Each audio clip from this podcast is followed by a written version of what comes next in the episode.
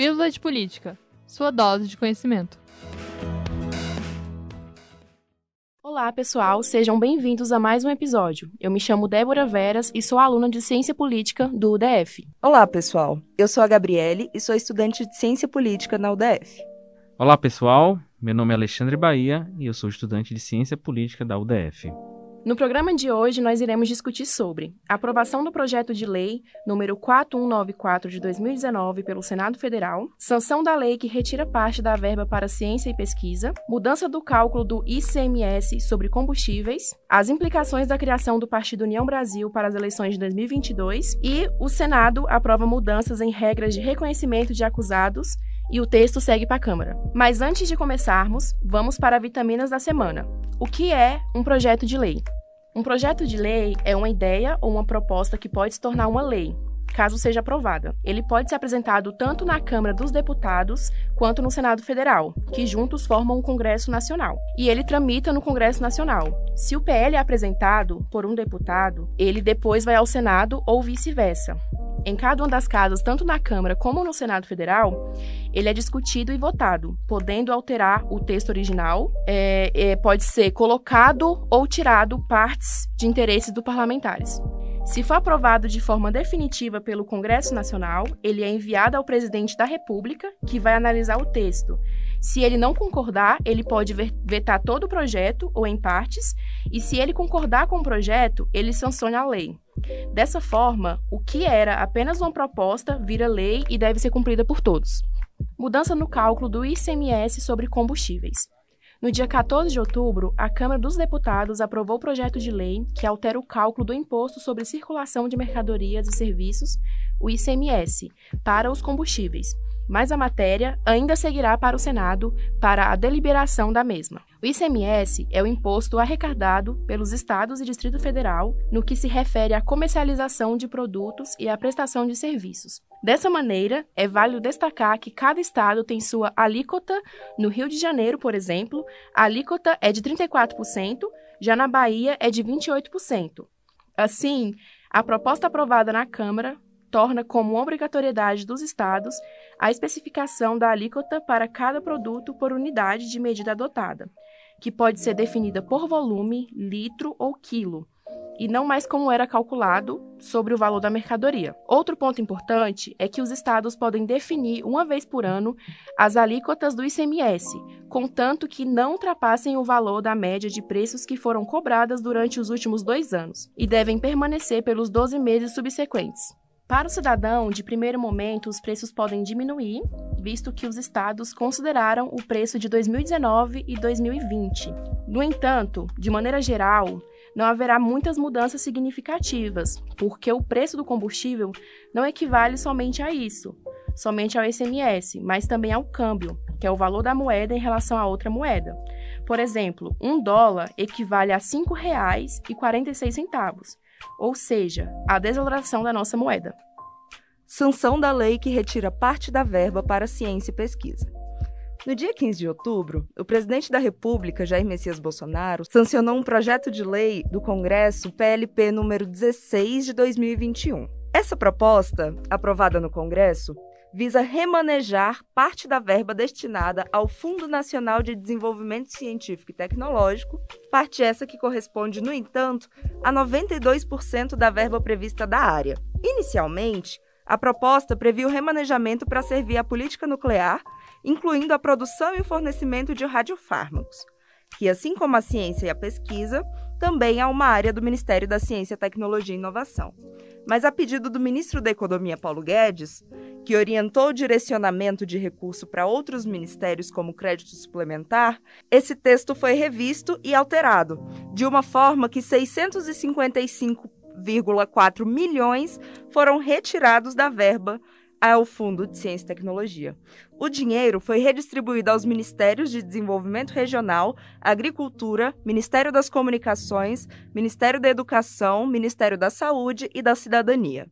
Antes da sanção do presidente, no dia 13, o ministro da Ciência, Tecnologia e Inovação, Marcos Pontes, afirmou surpresa pelo acontecimento, pois, segundo ele, o presidente havia sido pego desprevenido. Marcos Pontes já disse ter enviado ofício ao Ministério da Economia, para que os recursos sejam recompostos, recebendo a resposta de que tal recomposição será feita, mas não se sabe quando.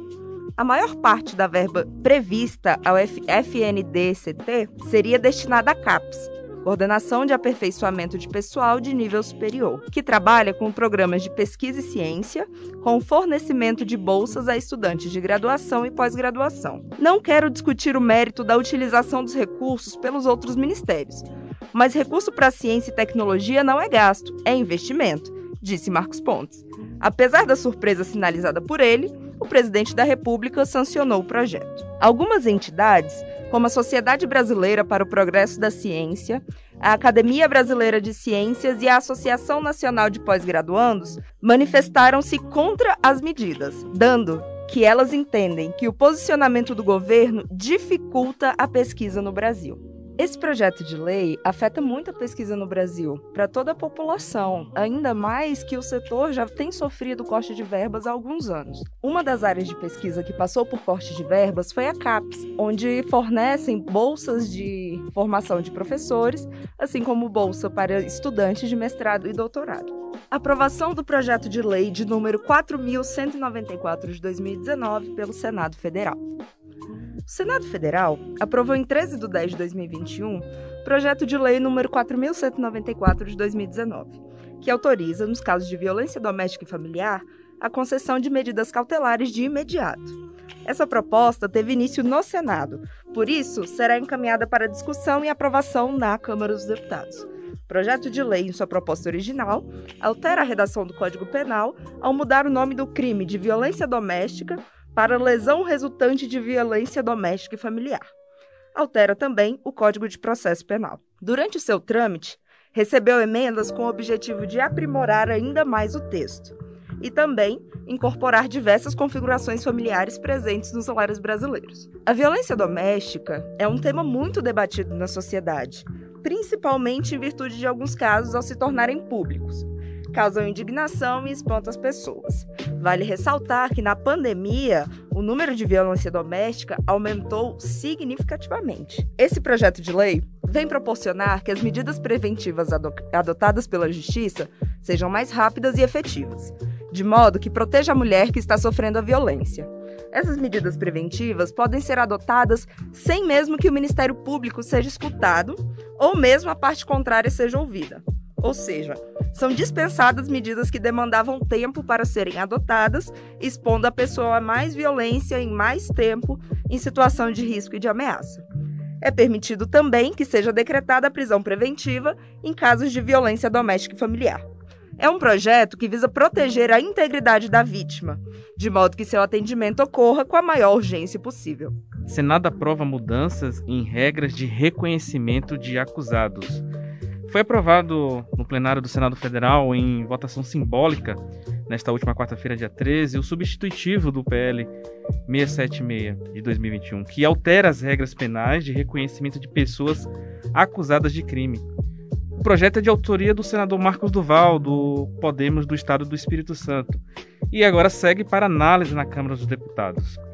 De acordo com o relator, o projeto busca garantir a observância de procedimentos formais impedindo que a vítima seja induzida ao erro e para verificar, verificar o grau de confiabilidade do reconhecimento. O texto aborda, entre outros pontos, detalhes a respeito do procedimento para o reconhecimento é, desse acusado. Dessa forma, aquele que for responsável por fazer o reconhecimento, ele será convidado a descrever a pessoa que deva ser reconhecida, fazendo uso de relato livre e de perguntas abertas, sendo vedado o uso de perguntas que possam induzir ou sugerir uma resposta.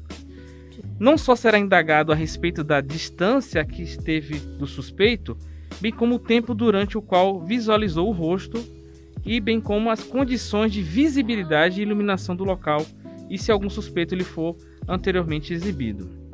Além disso, o substitutivo prevê que antes de iniciar o reconhecimento, a testemunha ou vítima será alertada de que o autor do delito poderá ou não estar entre os indivíduos que serão apresentados e que é possível reconhecer ou não o possível autor do ato infracional.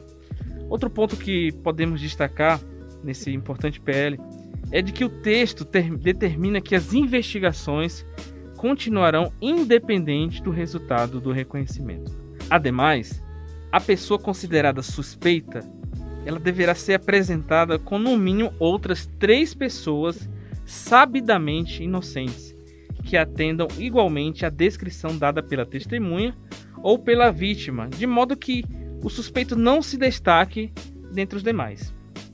A vítima ou pessoa que estiver realizando o reconhecimento não poderá ser vista pelo suspeito. Ao fim do ato de reconhecimento, independente de seu resultado, a proposta determina que será lavrado auto pormenorizado, subscrito pela autoridade, pela pessoa chamada para proceder ao reconhecimento e por, sua, e por duas testemunhas, devendo constar a declaração expressa de que todas as formalidades previstas neste código foram cumpridas. De acordo com a proposta, o reconhecimento, inclusive feito por fotografia, terá que estar embasado por outros elementos externos de prova. Com isso, o reconhecimento de suspeito não será suficiente por si só para a decretação de medidas cautelares reais ou pessoais, para o reconhecimento de denúncia ou queixa, para a decisão de pronúncia no, procedimento do júri e para a prolação de sentença condenatória. Por fim, esse projeto está é, disponível no portal do Senado. O texto original foi bem aproveitado pelo relator, pois uma das preocupações iniciais do autor do projeto, que é o senador Marcos Duval, do Podemos do Espírito Santo, foi um grande número de inocentes condenados apenas com base em fotografias.